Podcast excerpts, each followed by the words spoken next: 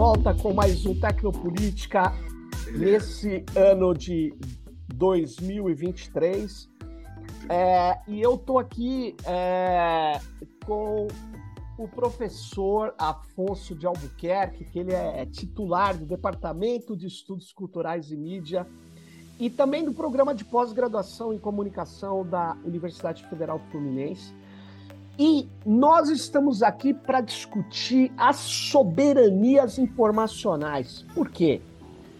Porque o, Alf, o Afonso de Albuquerque ele é coordenador de um INCT, ou seja, de um Instituto Nacional de Ciência e Tecnologia, em disputas e soberanias informacionais, ou seja, pesquisas, disputas e soberanias informacionais. E para falar sobre isso, que pode interessar muita gente, eu queria começar primeiro agradecendo aqui, Afonso, a sua presença e você bem objetivo. Como é que você define soberanias informacionais? O que, que são soberanias informacionais? Aí, eu acho que a gente, bom, em primeiro lugar, agradecer, Sérgio, o convite, né? Um alô Legal aos ouvintes né, e espectadores. É, e, em primeiro lugar, talvez seja melhor situar isso em relação ao problema concreto que a gente vive. Né? Em diversos campos da nossa vida, a gente lida com o fato de que as informações que a gente tem são produzidas em outro lugar, né? as concepções sobre informação que a gente tem são produzidas em outro lugar, e nós atuamos como agente de importação, né, agente importador dessas concepções. Ao fazer isso, nós perdemos a nossa soberania para pensar sobre aquilo que é, enfim, são questões é, cruciais do, do, do, da nossa própria realidade. Né? E no caso do, nosso INCT, ele o que distingue ele de alguma forma é que ele pensa a questão da informação em três planos diferentes e tenta articular esses três planos. Né? O primeiro deles é o plano da informação barra conhecimento científico, então é a soberania sobre o conhecimento científico. O segundo deles é a questão da, da, da informação mediada, né? O terceiro deles é a questão da informação tal como ela se é, configura em dispositivos sociotécnicos, plataformas, algoritmos, etc. Então, a grande questão é que um país que tem um projeto de se transformar numa nação soberana, uma nação, enfim, com um lugar no mundo, né, lida com esse problema. Eu diria que, na verdade, um, dos motos do projeto é esse. A gente está avançando em direção ao mundo cada vez mais multipolar, né, é, do ponto de vista econômico, por exemplo. Mas, do ponto de vista da informação, nós ainda vivemos no mundo unipolar, né? um mundo ainda muito dominado pelos Estados Unidos. Né? Então, a gente. É, é, e, e, então, assim, a gente tenta articular coisa nesses três planos. Desses três planos, talvez aquele do qual se fale menos é a questão da soberania científica. É, é o fato de que nós produzimos conhecimento científico ecoando perspectivas estrangeiras e, frequentemente, quando fazemos isso, nós ecoamos perspectivas ideológicas estrangeiras. Né? Entendi. Então, é, é, a ideia é um pouco juntar esses três elementos, e aí a gente tem uma equipe muito grande, muito interessante de pesquisadores, né, que são pesquisadores brasileiros, são pesquisadores estrangeiros, né, é, divididos em várias regiões do Brasil, mas também com, enfim, o presidente da, da ICA, International Communication Association, que é o Silvio Asborg, está na equipe, né? André Medrado, que é vice da IAMCR, está na equipe. Então, a, gente, a ideia fundamental é qual? É você criar uma rede de pesquisadores de, é, no global, mas centrada no Brasil. É interessante isso, Afonso. Eu tenho duas questões assim que a sua fala me traz, né, logo de cara. Primeiro, é, existe então a concepção de uma ciência nacional, é, ou seja, esse projeto da ciência moderna que vem lá da ideia de universalidade, para isso que a gente precisa, inclusive, apresentar, sei lá, o, muita gente aqui que está nos ouvindo fez doutorado e tal, então tem que tem que ter os resumos em outras línguas, exatamente porque tem essa ideia que a ciência ela, ela não para na fronteira, né? Então, a primeira questão que eu queria te colocar é isso: como que é, essa perspectiva é, que você nos traz, é, ela dialoga com essa perspectiva que está na origem da ciência moderna. Então, essa é a primeira coisa. Aí a segunda é, é também é, é, é, é, interessante que você me chama a atenção é qual que é o vínculo disso com essas perspectivas é, de decolonialidade que tinha como o, que foram muito são importantes na América do Sul, né? mas que não buscam, na verdade, combater a ciência moderna. Elas é, dizem apenas que têm uma visão epistemológica a partir do Sul. Então, vamos à primeira questão que eu tenho aí, é essa. Como é que você discute isso em relação à origem da ciência moderna, à questão da universalidade? Tá, então, em relação à universalidade, né? digamos assim, nacional versus universal, digamos assim, o local versus universal. É, a grande questão da universalidade, né? a universalidade como princípio é um bom princípio. Concretamente, a universalidade é ocidentalidade e, desde os anos 90, a universalidade é Estados Unidos. Né? E aí, está tá falando da coisa da, da, da, da ciência, né, como é, campo de discussão da soberania, né, o, que, o que os Estados Unidos fizeram nos anos 90, isso é muito característico do, do, do, da área de ciências humanas, principalmente. Né? Na área de ciências humanas, o, predomínio dos Estados Unidos é gigantesco. Eu tenho um artigo, na verdade é um artigo meu com a Tayane, Marcelo, né, Alves né, e a Sofia, é, que, que a gente analisou a composição dos corpos editoriais das revistas de comunicação, as revistas do, do Journal, do, é, Journal of Citation Reports, é Clarivate, né? E aí a gente constatou que 68% dos pesquisadores estavam sediados nos Estados Unidos. Mas a Universidade do Texas tem o dobro no número de pesquisadores de toda a América Latina e Caribe somados. Né? Peraí, peraí, essa Texas... informa... peraí, Afonso, essa informação é importante. Repete devagar. É importante. devagar. A Universidade do Texas tem o dobro do número de pesquisadores em corpos editoriais, eu tinha na época que a gente fez, é, de todos os países da América Latina e Caribe somados. Ou seja, eu tomo, revistas... eu uma informação. Não, peraí, peraí, deixa eu ver se eu entendi. As revistas né, que a gente, nós pesquisadores, do mundo inteiro, brasileiros também, tem uhum. que pesquisar, porque em geral uhum. elas são qualificadas né, no sistema de ranqueamento de revistas científicas lá em cima, então você é obrigado a, a, a, publicar nelas. Em geral, elas são fechadas, elas eu, eu posso ter acesso, eu publico o artigo e tenho acesso a só uma cópia, não posso distribuir Sim. porque viola copyright. Enfim, é um mega negócio. Mas, independente disso, é validação do conhecimento científico. Essas revistas tem os corpos editoriais que escolhem os artigos tal. Você está dizendo que a Universidade do Texas ela tem mais gente em corpos editoriais que faz essa seleção, esses do que todos os pesquisadores da América do Sul ou Latina. Latina Caramba. América Latina. Não, mas eu estou usando como critério sediado na. Então, se o pesquisador brasileiro está no Texas, ele, tá, ele, conta como Texas. Entendi. Né? Mas, mas é, é, o peso da instituição. Mas mais importante do que isso, a Universidade do Texas tem um centro de pesquisa sobre a América Latina. Então, se você soma, soma as duas coisas. Não, por exemplo, a Universidade do Texas tem um centro Knight de estudo de jornalismo. Né? E o centro Knight é bem interessante para situar como dois ou três dos eixos se situam. Knight Foundation é a fundação de um grupo de empresas jornalísticas médias que agora se transformou em modelo de indutor de novos modelos de jornalismo e eles pagam para isso. Muitos jornais do resto do mundo são pagos por eles. E ele tem esse Centro Knight para o jornalismo das Américas, que criou a Abrage, por exemplo.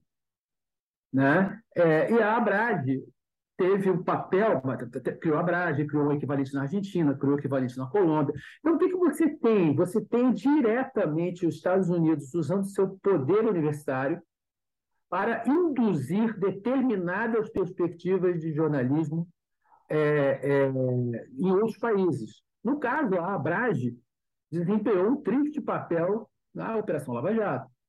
Né? porque o jornalismo investigativo foi acoplado a uma noção de combate à corrupção, que é uma concepção que foi exportada pelos Estados Unidos como maneira de desestabilizar países mundo afora.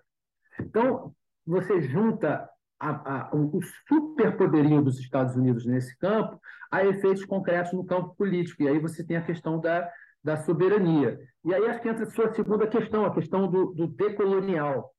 E eu, eu, eu sou muito ambivalente em relação ao decolonial. Eu vou te falar por que eu sou ambivalente em relação ao decolonial. Porque é, eu acho que o decolonial é uma crítica ao imperialismo Nutella, por uma razão. Porque quando se fala do decolonial, não se fala do colonizador mais, se fala do efeito da colonização. Então, o decolonial virou uma questão de, de, de, que tem a ver com raça, gênero e etc., mas não ao papel colonizador que se exerce no presente. E a universidade, sistema universitário global, é um sistema extremamente importante dentro desse papel de colonização das elites mundo afora. Né? Então, uhum. tem um livro, inclusive, que é, é the, the, the, the, Internationalization of the Palace Wars, é um pessoal meio ligado a Bourdieu, né? enfim, é, que eles analisam o papel que o sistema universitário dos Estados Unidos tem na formação das elites latino-americanas. Né? As pessoas vão estudar em Harvard, e aí se transformam em colegas de pessoas de Harvard, absorvem concepções de Harvard e se tornam, na prática, agentes dos Estados Unidos em seus próprios países. Né? Sem dúvida. É, então, então, assim, quando a gente considera a questão da ciência universal, e como, é que, como lidar com o universal é, e o nacional ou o local é, dentro dessa dinâmica? Aí a ideia é que nós não combatemos o universal com o nacional, nós combatemos o universal centralizado com a ideia do universal associada à pluralidade, né? diversidade de perspectivas, né? multipolaridade. Né? Então, é, é, as ciências humanas ainda não deram passo em direção à, à multipolaridade. Né? É, é, e, e, e, portanto, continuamos reféns de perspectivas que são exportadas a partir de outros países. Né? Certo. Né? Então, na verdade, é, você está dizendo que a, esse instituto ele quer colocar perspectivas a partir dessa visão que o concreto, né, é, nos permite produzir, né? Sejam teorias, sejam empirias, né? Então você está falando é, é, tem a ver, é, é, claro, a partir dessa, dessa minha fala muito genérica, tem, tem também relação com o anticolonial, o decolonial e todas essas perspectivas que pretendem estudar esse fenômeno. Apesar que você pega uh, a ideia de colonialidade, é, é uma ideia é, é, não é consensual, mas é, ela, ela é interessante, porque ela trabalha também o problema é, da subordinação à matriz, né, que apesar de não existir mais como poder militar, né, como ocupação, como eram as matrizes europeias que ocupavam as Américas, você não tem mais essa colonialidade histórica, digo, essa colonização histórica mas fica o fruto, né?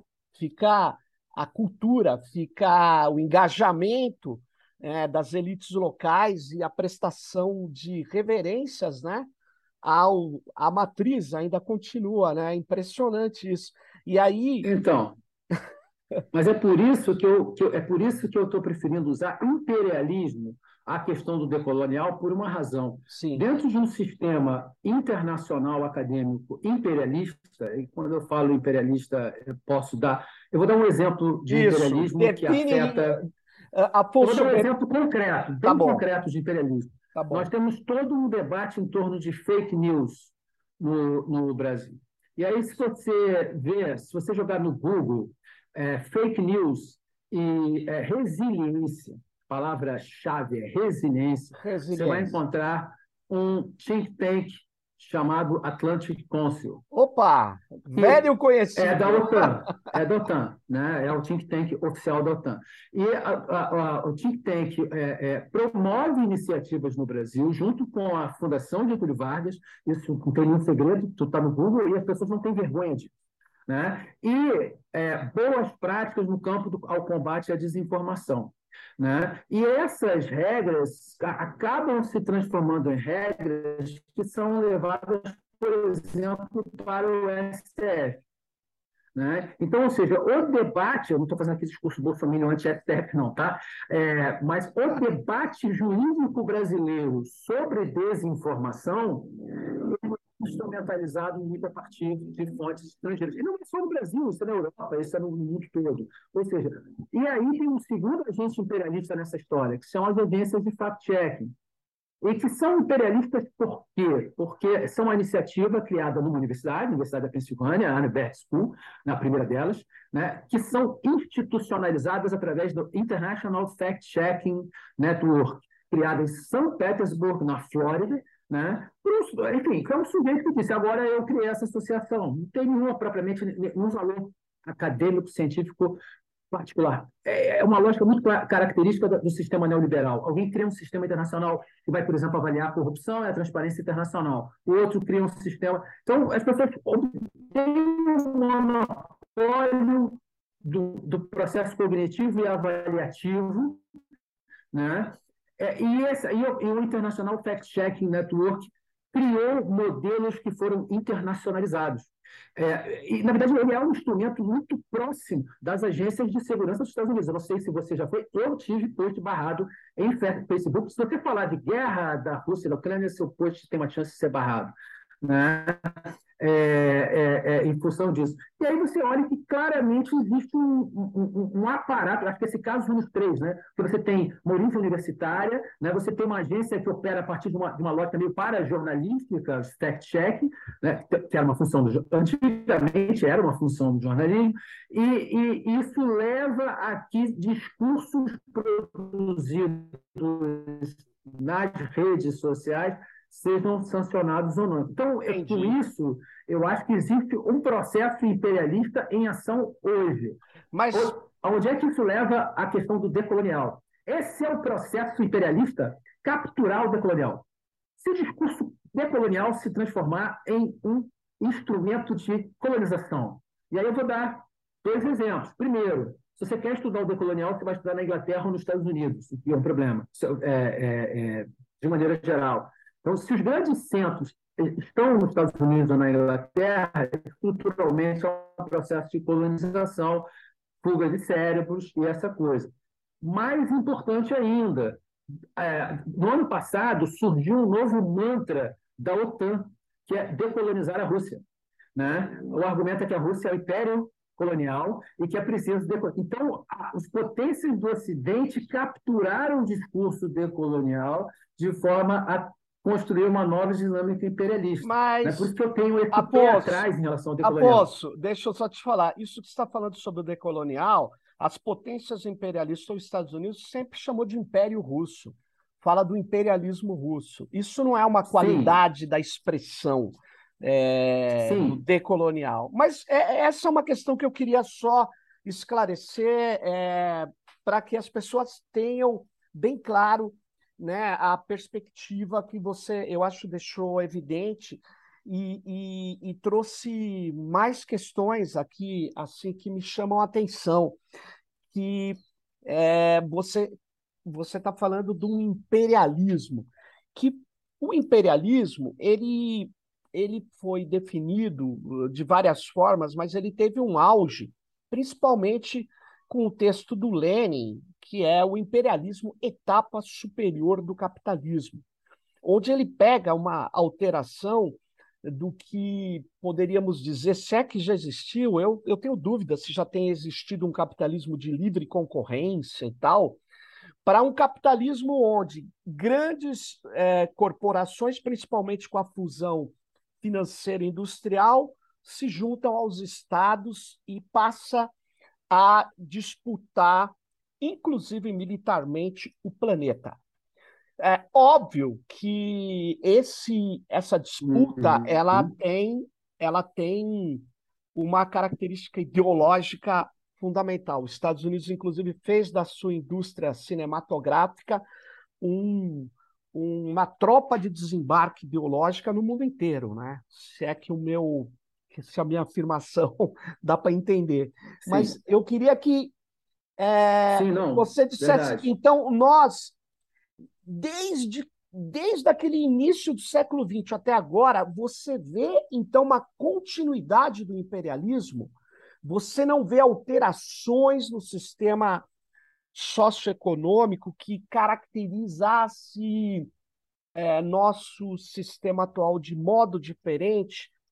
É uma, é uma dúvida só. Não, tá. não eu acho que é um, não, é, não é o mesmo imperialismo. Né? Então, eu acho que assim, esse, é, ao, ao, final da Segunda Guerra, a Europa está toda destruída, os Estados Unidos têm mais de 50% da riqueza mundial. Né? Mas os Estados Unidos têm do outro lado o bloco soviético. Então, os Estados Unidos é o, aspas, líder do mundo livre. É, quando a União Soviética entra em decadência, isso corresponde, de alguma forma, temporalmente, ao advento da globalização neoliberal, os Estados Unidos se constituem como a única grande potência global. Né? E é desse imperialismo que eu estou falando. Né? É um imperialismo que não é, é digamos assim, o, o, a globalização neoliberal é imperialismo. Né? Ela é imperialismo. Você tem chamado consenso de Washington, né? Assim, os Estados Unidos, o FMI, a, é, é, a, Casa Branca, o FMI e o Banco Mundial situados mais ou menos a um quilômetro um do outro, né? em Washington. Por isso, consenso de Washington. É, e eles é, é, definem, enfim, política, impõem políticas neoliberais de maneira bastante violenta, principalmente na América Latina, Latina e o neoliberalismo, enfim, no primeiro momento o neoliberalismo é esse neoliberalismo da porrada, e depois o neoliberalismo começa a entrar no campo, aspas, das boas práticas, governança, enfim, tem uma série de conceitos que são conceitos que são fundamentalmente é, combate à corrupção, definido em termos neoliberais, a corrupção é sempre, a definição do Banco Mundial de Corrupção, é o, o, o, o abuso de cargos públicos para ganhos privados. Ou seja, essa mutreta das lojas americanas para o Banco Mundial não é corrupção. Então, a corrupção é sempre contra o Estado. A, a corrupção neoliberal é sempre um discurso anti-Estado, nunca é um discurso que responsabilize em si as empresas. A gente viu isso no Lehman Brothers, enfim. Então, você tem um sistema ideológico que enfraquece os Estados nacionais sistematicamente né, em benefício dos Estados Unidos. Isso é imperialismo né? Isso é imperialismo. Ou seja, eu considero assim, é, é, minha...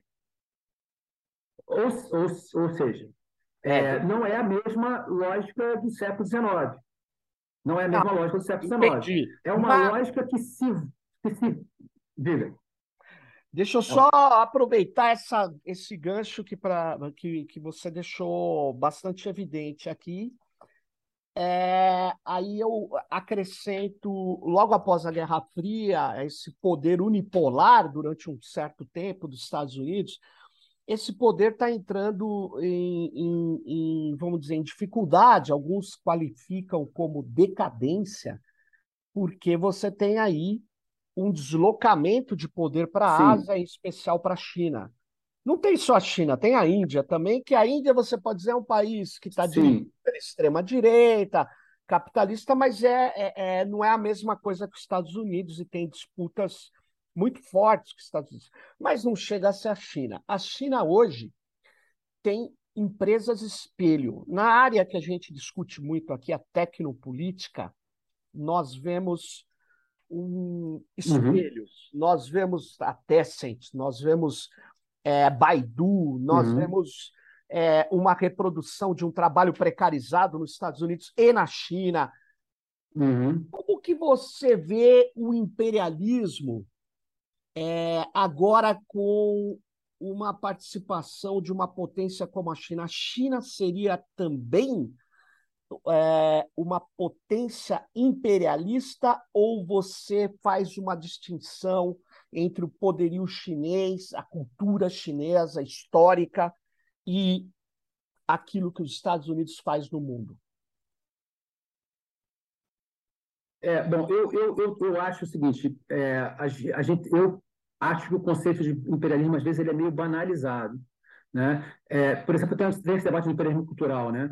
Então, por exemplo, em algum momento, as pessoas estavam usando esse conceito para falar do, do K-pop. Da, da, da, é, para mim, você Agora. tem imperialismo quando você tem a capacidade, criar esse conceito de soft power. Né? É, o soft power só é power de verdade quando tem um hard power que, digamos que ele ameniza, que ele torna mais suave.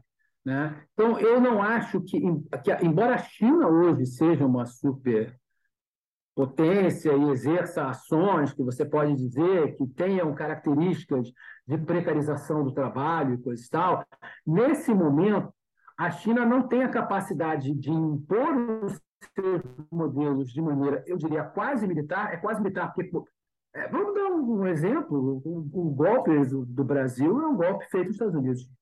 Né? Então, é, a, a, a, indústria cinematográfica dos Estados Unidos tinha um sujeito chamado Jack Valente, né, que vinha aqui, reprimia a indústria cinematográfica nacional e fazia isso no resto do mundo. Porque os Estados Unidos era um país que não só tinha superpotência econômica, mas também militar. Então, eu acho que existe um pouco esse componente militar do imperialismo que é, eu, eu não acho que, se, neste momento histórico atual, você possa equivaler Estados Unidos à China, usando o rótulo imperialismo, né? É, ainda que se possa criticar as práticas chinesas e dizer, olha, você tem precarização, você tem isso, você tem aquilo. Né? Você não tem um, um, um porta-aviões chinês passando em frente ao seu país né? só para dar um oi dizendo que, olha, mude suas práticas. Né? Estados Unidos faz isso com todo mundo, o tempo todo. Muito né? bem. Bases no mundo todo. É, entendo. Mas então, agora que eu estou entendendo o conceito de soberania informacional, pelo menos uma. Vamos dizer assim, a gente está conhecendo um pouco mais. Me, me diga a, a, o, o, núcleo duro da pesquisa a, é, do Instituto Nacional de Ciência e Tecnologia em disputas em torno dessa soberania informacional, que disputas são as mais importantes que você vê hoje em torno disso? É, eu acho que, na verdade, assim, é, quando a gente olha, o, o, eu diria que, de alguma forma, nós estamos criando as condições para disputar.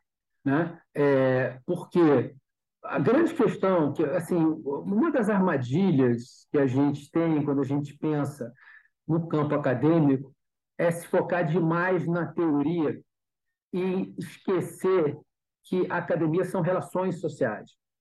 Né? A academia são redes, redes que unem pessoas, né? E que você começou falando, é, revistas que são mais qualificadas, aquelas revistas que a gente não tem acesso, tem mais bizarro ainda, né? aparecer um artigo e você não tem acesso ao artigo para você deu parecer. Né? Isso acontece um sistema hierárquico. E esse sistema hierárquico ele, ele faz parte da, da lógica de um sistema de rankings acadêmicos criados a partir da década de 90, né? É, e, e, que foram criados a partir dos Estados Unidos. Quem, por que esse o ranking? Essa é a primeira questão. Por que essas são as melhores revistas? Né? E aí, respondendo a sua questão, né, é, se a gente olha o campo da comunicação, você tem o seguinte cenário: ele surge nos Estados Unidos, ele surge nos Estados Unidos como, digamos, um adendo de PSYOPs, operações psicológicas, é, com verba da CIA, com verba do Exército, com verba. O primeiro grande centro deles o principal centro deles é a Michigan State University, que acontece lá, porque está ao lado da base aérea de Lansing, que uhum. era um centro de PsyOps. E a, a, a, comunicação ela tem características de, de, de digamos assim, é, psicologistas, empiristas, behavioristas por causa disso, porque era efetivamente usar para dominar. Né? É, é muito claro isso nos Estados Unidos. E aí você tem na América Latina, principalmente na América Latina, a construção de um centro de contestação a esse sistema. Então, eu diria que o segundo grande polo global de, de, de pesquisa de comunicação é a América Latina. Né? É, esse centro ganha relevância é, a partir da década de 80 através do NICO, né, lá, da Constatação, Nova Ordem Mundial, etc. Isso chega à Unesco, os Estados Unidos saem da Unesco. Né? Quando entra o sistema de ranking global, a América Latina sofre um downgrade, ela é rebaixada no sistema internacional porque ela não está mais no centro. Ela não deixou, a pesquisa não deixou de existir, ela simplesmente foi desconsiderada pelo sistema de ranking. Isso nos leva justamente à questão da disputa soberana pelo lugar da informação. O, o, sistema global de rankings dá um poder de apagar, assim como o sistema SWIFT, teoricamente, dos Estados Unidos, no início, dá o poder de apagar países do sistema financeiro global, o sistema acadêmico dá, dá, dá o poder de apagar países do sistema é, é, é, acadêmico internacional. Né? No, então, no mínimo, apagar pesquisadores, né? apagar não, apagar, eu diria apagar a pesquisa, porque ela deixa, ela, ela deixa de receber. O, o que aconteceu nos anos 90 foi isso: deram um, um, um, um, carimbo. Essa pesquisa é relevante, essa revista é relevante, aquela não. E aí tem um, grande viés ideológico marcando as revistas que vão entrar. Né? As revistas mais contestadoras nunca entram no JCR.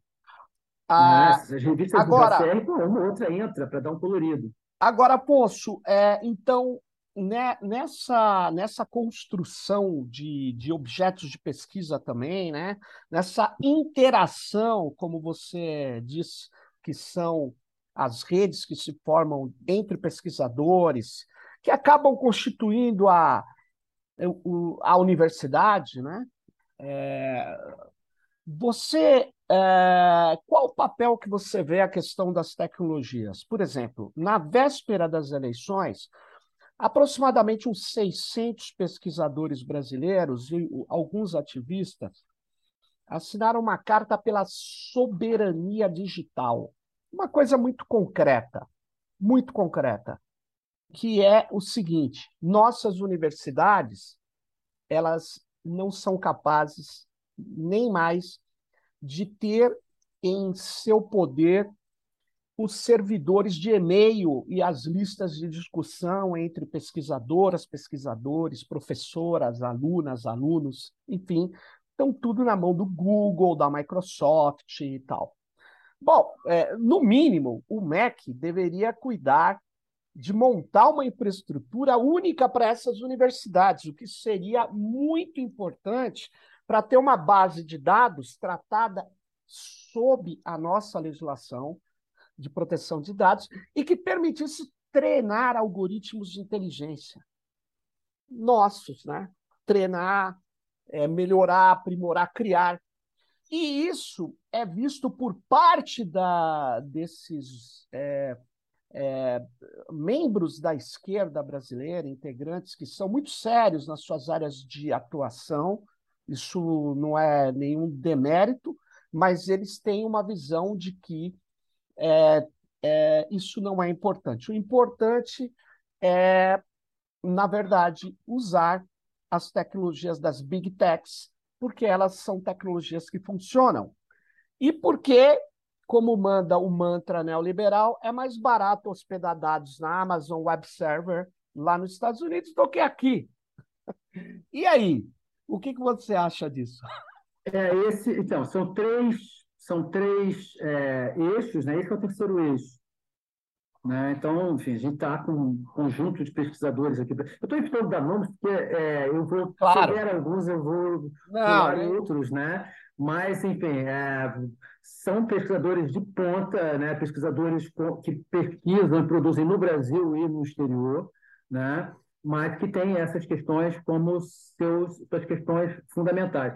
É, a, a, as plataformas são uma das principais fontes de ameaça à soberania sobre o conhecimento sobre o debate público. Né?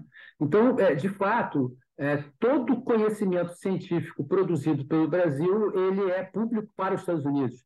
E o mesmo não acontece né, é, dos Estados Unidos para cá. Então, significa que há problemas tremendos do ponto de vista da soberania do controle da informação que você tem. Eu acho que essa é uma das, das questões, eu acho que esse é um dos mantras interessantes que se coloca, porque, por exemplo, há um tempo atrás, né, um dos critérios de, de, de, de um país ser opressivo no campo da internet era fechar as portas para as é, é, é plataformas estrangeiras. Então, a China e o Repórteres Sem Fronteiras, se não me engano, tinha esse, esse argumento. Agora, curiosamente, e, e eu acho que esse é um argumento para esses cientistas que são sérios, né, os Estados Unidos não têm nenhum pudor de ameaçar ou cortar plataformas estrangeiras em nome do argumento da soberania.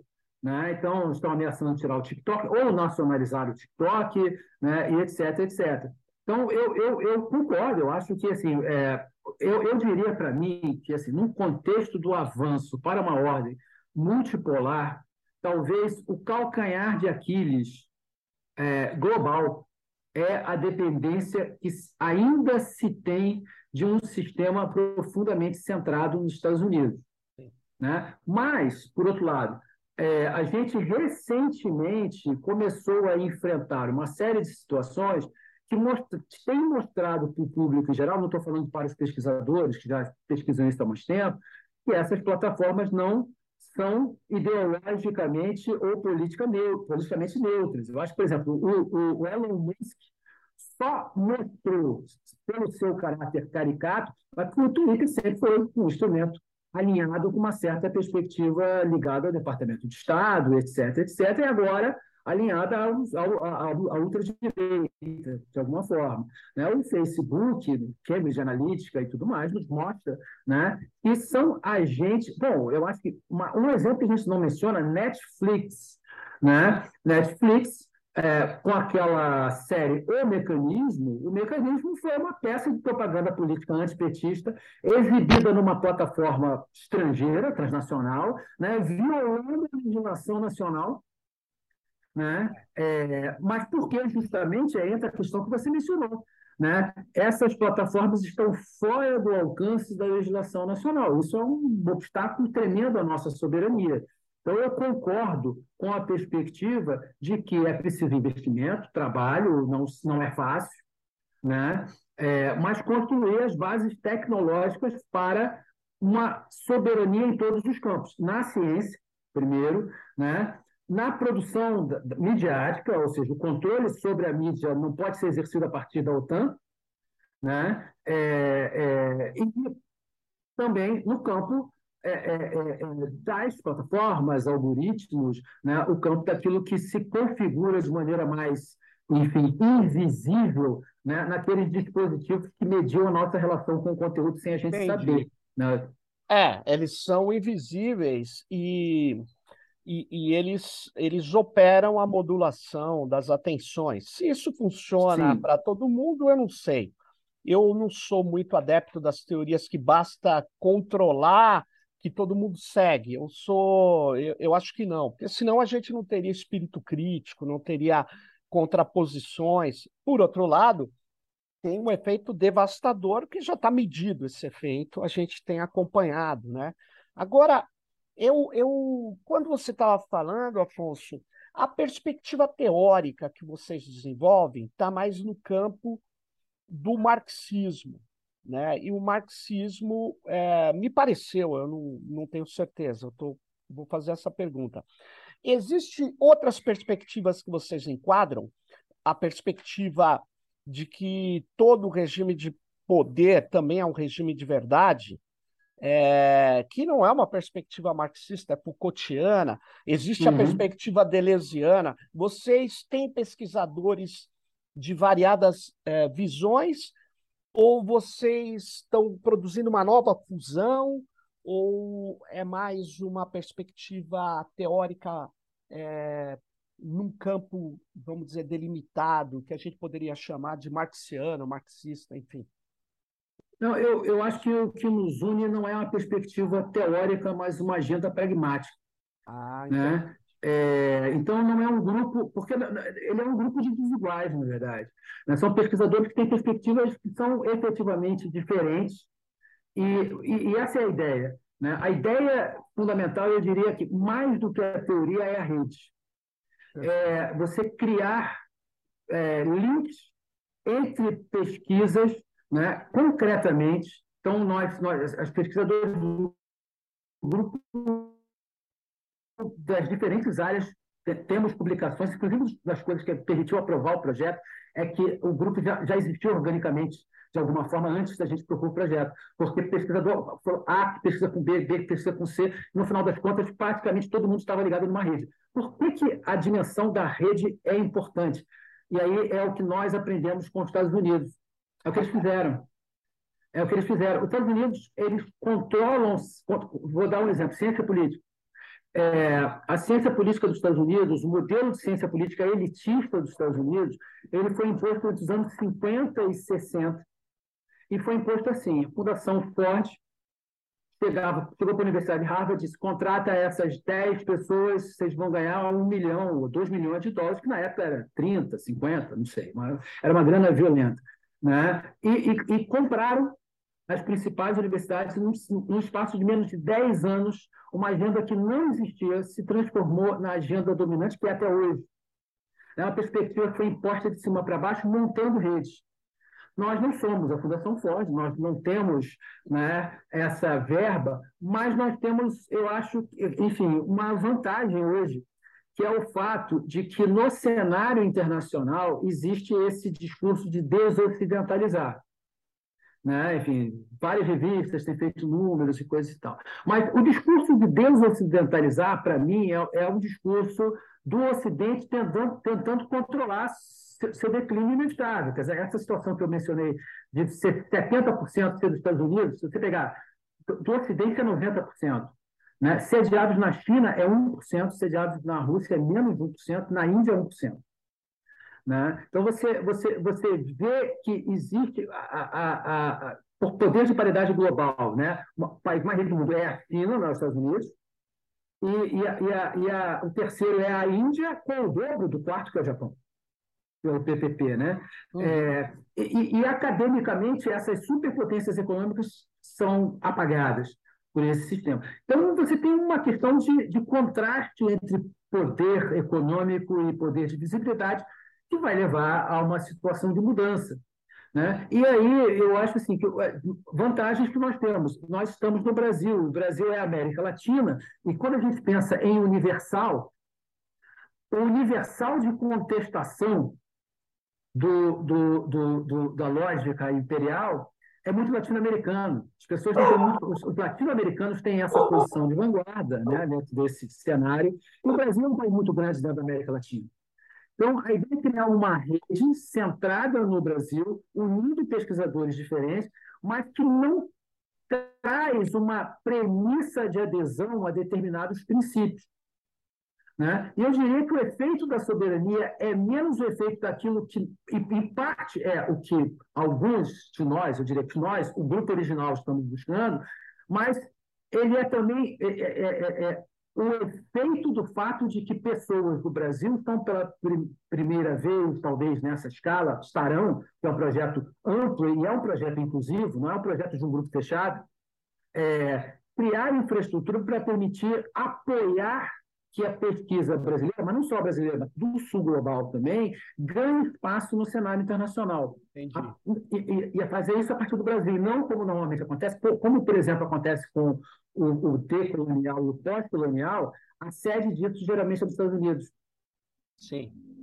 É, na verdade, é. É, existe, Afonso, uma.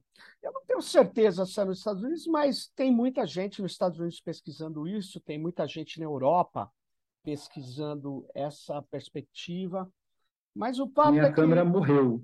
Tranquilo, tranquilo. Tem, o fato é que existe uma, uma, vamos dizer assim, uma análise que parte do princípio de que se o colonialismo histórico morreu, é, as submissões, subordinações que ele gerou muitas vezes estão presentes e elas adquiriram um novo grau de, é, de penetração e muitas vezes também é, ela, ela tem um, um, um, novo cenário de violência. Né? Então, é, se ela não é baseada mais no, na escravidão, ela, é, ela, ela continua é, organizando esse, esse processo racializado é, também a partir das precarizações que ela cria para essas populações marginalizadas, que nesses países são de negros, né, que vieram para cá. Então, é, você tem um, um, um processo muito poderoso de presença do poder econômico a partir de tecnologias de subordinação, né? Então, é, por outro lado, é isso que eu uh, penso em, em, em, em, ter aqui com você ainda essa, essa visão. Existem novos autores que não eram comuns, eles estão na Europa, eles estão. É, porque senão eles não circulariam, como você bem diz, o mundo próprio editorial brasileiro é, ele, ele seguia muito pelo que pelo que está sendo feito lá fora, né?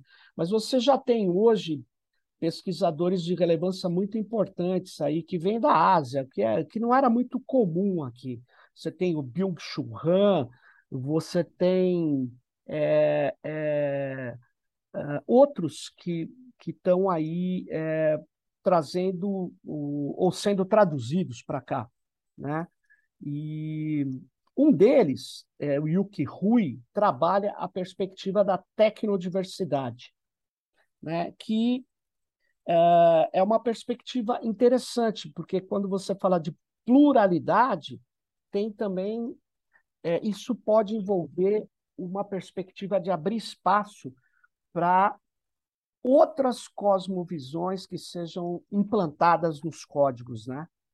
Então, Uh, uh, como que você vê essa questão da tecnodiversidade dentro dessa, desse, dessa rede pragmática que, você, uh, que vocês montaram? Bom, é, em primeiro lugar, pedir desculpa aqui ao público pela minha câmera. Bom, voltou. Voltou. Só que eu, não, caiu de novo. É, minha câmera não está funcionando, ela está me sabotando. A tecnologia né, não está me ajudando nesse momento, mas é, o, o que, que, eu penso? Eu acho que duas coisas. Né? Primeiro, é, eu acho que existem. É, o princípio da tecnodiversidade é um princípio muito importante. Quando eu falo na questão pragmática da construção de rede, né, eu estou é, falando com, digamos, o lugar de falar sobre a tecnodiversidade. Eu acho que só vai existir tecnodiversidade se ela for ancorada em instituições de produção de conhecimento que sejam diversas também na sua localização geográfica, na sua localização espacial. Perfeito. Né? Porque muito da pesquisa que nós fazemos, cujo conteúdo eu sou capaz de endossar é, muito, né? ela traz o problema de que elas estão concentradas em países, ou seja, quando os países que são imperialistas, também são países que concentram a crítica ao imperialismo, são os países centrais, as referências centrais, né? isso é imperialismo também. Né? Isso é imperialismo também. Então, é, é a, a, grande questão que eu acho que é, se apresenta em relação à tecnodiversidade é a capacidade de estabelecer uma infraestrutura institucional para isso. Isso significa universidades, ou seja, investir nas universidades brasileiras, no caso, porque está no Brasil, mas sem nenhum tipo de discurso imperialista, então o Brasil é melhor do que os outros. Não, eu acho que outros países, ou seja, a, a iniciativa brasileira é uma iniciativa que se procura, é, de alguma forma, se engajar num contexto maior de instituições é, ao, ao longo do, da maioria do mundo, né, prefiro esse conceito subglobal, né, é, que, que, que, também desempenham essas atividades, ou seja, que, que, que, em princípio, sediarem essas atividades, não significa, por exemplo, você dizer, não, não, não queremos pesquisadores do, do Ocidente. Então, não é essa. A questão é que não queremos que o Ocidente seja o lugar onde nós vamos ter que debater com pesquisadores do Ocidente. Único. Né? A gente olha. Então, assim, a, o princípio da. Eu, eu acho que o princípio da tecnodiversidade ele só vai encontrar formulação prática na medida em que existirem condições objetivas para isso. Legal. Né? Então, nesse, Então, então assim, por exemplo, é, quando você pensa na questão do, da base marxista, né, é, sem propriamente mencionar conceitos marxistas, mas mencionando a intuição fundamental de que a produção do conhecimento é amparada em condições objetivas concretas, materiais, né? eu diria que talvez o, o princípio do marxismo está presente organizando o grupo, mesmo que muitos dos pesquisadores não manipulem é, o referencial marxista como seu conceito de análise. Né? E, e, nós não estamos interessados, inclusive, em produzir nenhum tipo de unidade ideológica. Eu acho que o que é revolucionário é você reforçar a pesquisa brasileira, inclusive com contradições, com diferentes perspectivas, né? mas trazendo para esse lugar o, a, a, autoridade de debater o conhecimento. Então, eu acho que, que, que, digamos assim, voltando à tecnodiversidade e voltando ao debate que você falou sobre a soberania né, é, é, é informacional, é, é, você somente terá condições objetivas para é, levar a cabo essas demandas se você, de alguma forma, criar estruturas para isso. E parte das estruturas são técnicas, financeiras, e parte disso é de quase autoestima. Né? É quase a capacidade de olhar e dizer: nós somos capazes de pensar, nós não precisamos citar um pesquisador estrangeiro necessariamente como sendo nosso guru. Né? Não, não, não há nada de superior na pesquisa estrangeira e muitas das coisas da nossa realidade nenhum pesquisador estrangeiro é capaz de ver. Perfeito. Né?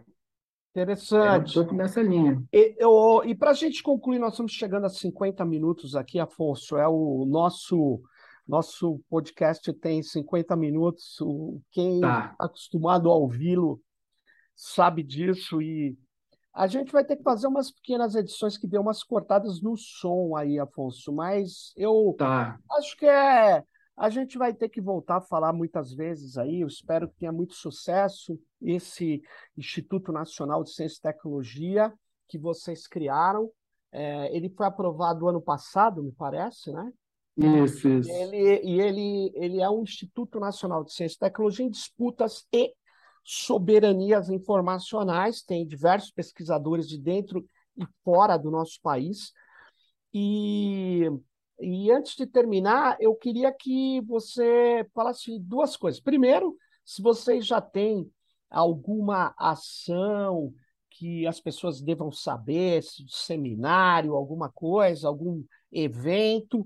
E o segundo é o seguinte: quem se interessa por esses temas, essas disputas em torno da soberania informacional, o termo informacional é bem amplo, né? Ele envolve. Sim.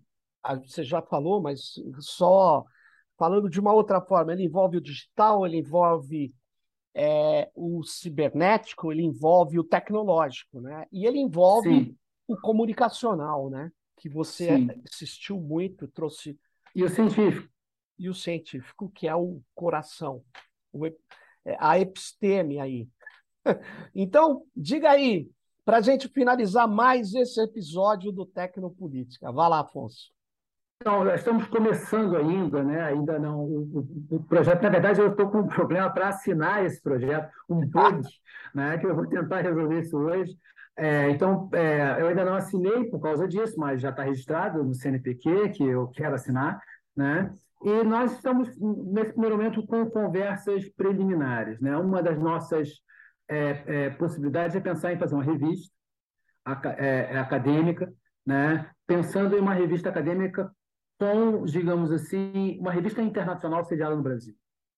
Né? Então, pa parte da ideia é, eventualmente, contar com apoio de, de, de instituições internacionais do campo da comunicação. Né? Uma coisa que é, é o primeiro passo que talvez nós estejamos dando é conversar com revistas para fazer números editoriais, pensando uma coisa editoriais e NCT. São diferentes campos do conhecimento. Então, tem pesquisadores, por exemplo, que pesquisam jornalismo.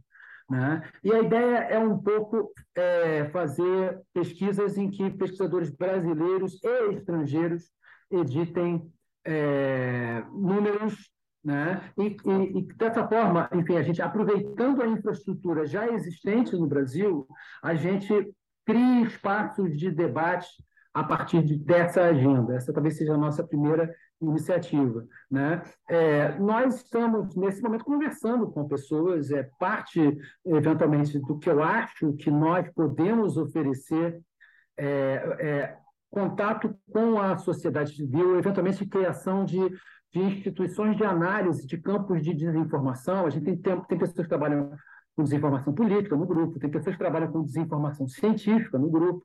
Né? É, por quê?